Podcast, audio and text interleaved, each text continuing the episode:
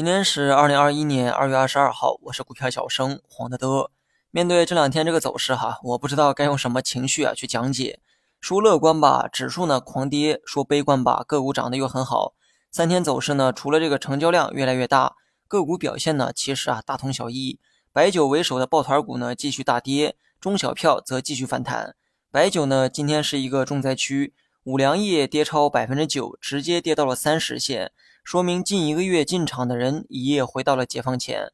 股王贵州茅台呢跌了百分之七，老股民呢估计又要惊掉下巴。三万亿的巨无霸一天呢跌了百分之七。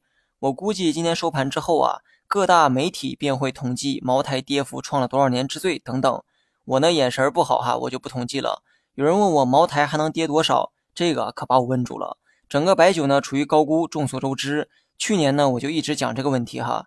估值的大小倒是可以计算，可人们的疯狂我可算不出来。整个白酒在一七年末达到了一次估值的巅峰，那个时候平均估值啊才五十二倍，随后呢估值啊一路下跌，一直呢保持在三十多倍左右啊，直到呢去年疫情的爆发，从三十多倍飙升到今天的七十二倍。你如果问我白酒股价能跌多少，恕我直言，巴菲特也算不出来。但如果从这个估值角度出发计算股价，那我觉得跌去百分之四十啊都不过分。以茅台为例哈，目前呢从高点算也就跌了百分之十二左右。所以从投资的角度来说，白酒呢早就脱离了基本面，前期的这个暴涨啊只是在击鼓传花，谁疯狂谁就赚。最后呢说一下大盘，首先呢不要来问我减不减仓的问题哈，我也不想做这个事后诸葛亮，仓位该怎么配，年初呢我就给过建议哈。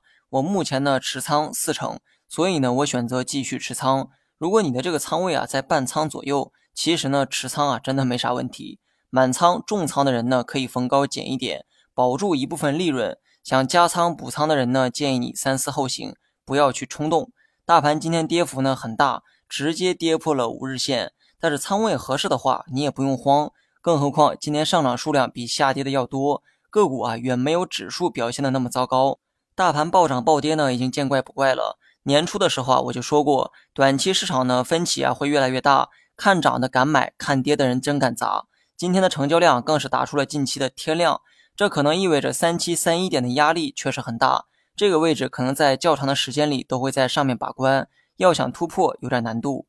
至于下方的支撑呢，可以参考三五九四点附近。明天盘中呢，可能还有惯性下探的动作，弱势的话全天收跌。强的话，先跌后反弹，但还是那句话，手上别乱动，拿着底仓不动就行。等市场情绪啊慢慢的冷却下来，再观察有没有机会开仓。好了，以上全部内容，下期同一时间再见。